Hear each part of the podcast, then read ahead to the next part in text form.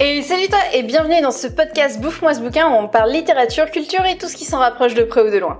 Alors déjà bonne année hein, parce qu'il s'agit du premier podcast de 2022 et surtout bonne santé mentale parce que si tu te lances dans l'auto-édition ou que tu y es déjà, tu vas avoir besoin d'un mental d'acier pour survivre. Comment ça je casse le moral à tout le monde? Mais non Allez, tu sais quoi? Comme mon roman devrait normalement sortir le mois prochain, eh bien tout janvier, je vais te raconter toutes les étapes qui m'ont mené à sa sortie. Ah, et si tu te demandes pourquoi j'ai dit devrait normalement sortir le mois prochain, c'est parce que j'ai appris avec le temps que rien ne se passe comme prévu. Et tu vas voir ça dans tous les prochains podcasts. Bon alors, commençons par le commencement. Pour écrire, il faut d'abord trouver une idée. Normalement, si tu es auteur, c'est que l'imagination et toi vous êtes plutôt poteau, voire carrément, comme moi, que tu es très très chez et ça fait partie de ton quotidien. Donc normalement, des idées de bouquins, tu devrais en avoir une bonne centaine sous le coude. En tout cas, chez moi, c'est comme ça que ça se passe. Quand j'ai dû décider quelle allait être ma prochaine sortie, j'avais plusieurs choix. Un recueil de nouvelles dans le genre Promenons-nous tant que la mort n'y est pas, vu que c'est mon bouquin qui fonctionne le mieux. Le tome 2 du Dernier Souffle, vu que j'ai pas fini la saga. Ou le recueil de nouvelles autour de l'univers du Dernier Souffle, vu que j'essaye de relancer l'attrait pour mon roman. Bah au final, j'ai écrit un one-shot thriller what the fuck. Donc un truc qui n'était pas du tout, du tout dans mes options de base. Décidément, on se refait pas. Je t'ai déjà dit en fait plein de fois que j'ai beaucoup de mal à suivre les consignes qu'on m'impose. Et ben même quand c'est moi qui les ai créées, ces putains de consignes, j'arrive pas non plus. Bref, pourquoi j'ai décidé de faire encore autre chose et que je ne me suis pas imposé une espèce de discipline pour matcher avec un plan marketing? Parce que l'inspiration était beaucoup, beaucoup trop forte pour ce one-shot. J'avais en fait un besoin quasi vital de l'écrire. Et si je m'étais lancé dans un autre projet, bah j'y aurais pas mis mes tripes comme là. Tout comme pour Promenons-nous tant que la mort n'y est pas, l'écriture en fait de ce roman a vraiment eu un effet thérapeutique sur moi. Et si Promenons-nous plaît plus que le dernier souffle, c'est parce que ça se ressent énormément. En fait, il existe plein de types d'auteurs et plein de raisons d'écrire. Mais je suis foncièrement convaincue que moi, en fait, je ponds mes meilleurs écrits quand ils sont thérapeutiques.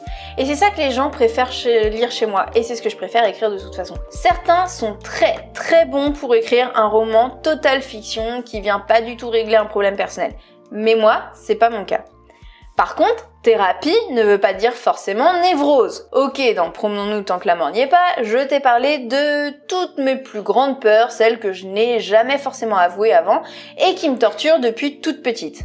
Mais dans ce futur roman, je parle pas du tout de mes peurs, mais plutôt de mes envies inavouées. Allez, il est temps que je t'annonce en quasi-exclusivité le titre de ce futur roman, J'irai tuer près de chez vous. Ok, ok, dit comme ça, tu penses sûrement qu'il y a quand même de la névrose là-dedans. Bah oui, forcément un peu, vu que je suis tarée. Mais on n'est pas du tout sur le même type de thérapie que pour Promenons-nous. Je te pose le décor. En octobre 2020, je commande des exemplaires de mon roman Le Dernier Souffle et là, au drame, la poste perd 5 exemplaires lors de l'envoi.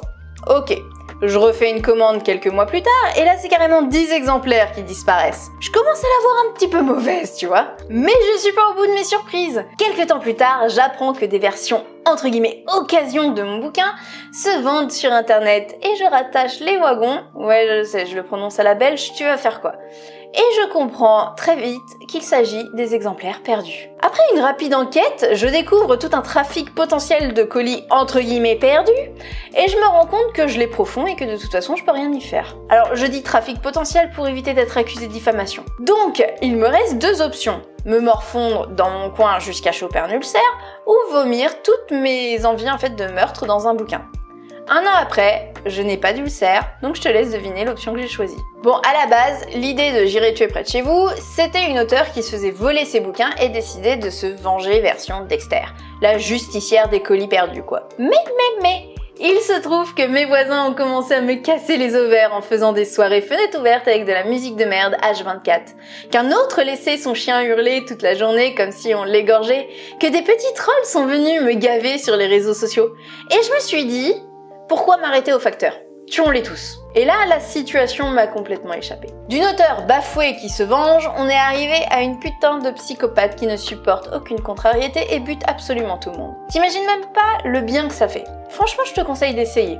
Pas de tuer les gens, hein, mais d'écrire un roman des fouloirs. Surtout que Clairement, Charlet, mon personnage principal, ça a été l'éclate de la créer. Elle a une logique que seule elle peut comprendre, des fantasmes meurtriers autant ambitieux que what the fuck, Franchement, je me suis fait plaisir. Toute cette réalité qui me prenait en fait la tête et me foutait un mal de bide, je l'ai tournée au ridicule et j'ai décidé de me marrer avec. J'ai décidé de tout prendre à la rigolade et de faire en sorte que chacune de ces merdes qui me tombaient dessus en fait devienne une blague dans mon roman. Quand la vie te donne des citrons, fais-en de la limonade comme on dit. C'est l'esprit en fait de ma chaîne YouTube où je rigole bah, des galères qu'on rencontre dans le monde littéraire et c'est ce que j'ai fait aussi en fait dans ce roman. Mon but avec J'irai tuer près de chez vous, c'est que le lecteur reconnaisse les petites emmerdes de tous les jours qu'il peut avoir et qu'il puisse vivre par procuration la solution démesurée et disproportionnée que propose Charlet. Et surtout qu'il se marre en fait en lisant ses galères. Voilà comment m'est venue l'idée de J'irai tuer près de chez vous et voilà surtout la raison qui a fait que j'ai chamboulé mes plans. Le meilleur roman que je pouvais écrire à cette période-là, c'était celui-là. Et mieux encore, la meilleure période à laquelle je pouvais écrire ce roman, bah c'était celle-là. Voilà, c'est tout pour aujourd'hui. J'espère que ça t'aura plu. On continuera tout le mois en fait de janvier avec euh, les différentes étapes de la création d'un bouquin de A à Z et du coup à chaque fois je te parlerai de bah, mon expérience pour euh, ce roman mais aussi pour les autres romans parce que j'ai beaucoup beaucoup évolué avec mes trois bébés que les trois ont été totalement différents et euh, et que je trouvais ça intéressant en fait de, parler de l'évolution que j'ai pu avoir euh, au fur et à mesure, surtout que maintenant je suis beaucoup beaucoup plus sereine que j'ai pu l'être euh, avant. Et euh, du coup, j'avais envie de te partager les différentes étapes par lesquelles j'étais passée et surtout ce qui a fait que aujourd'hui, je vis beaucoup plus sereinement la sortie de mes bouquins. Voilà, donc je te dis donc à la semaine prochaine. Je t'embrasse fort. C'était Mélanie.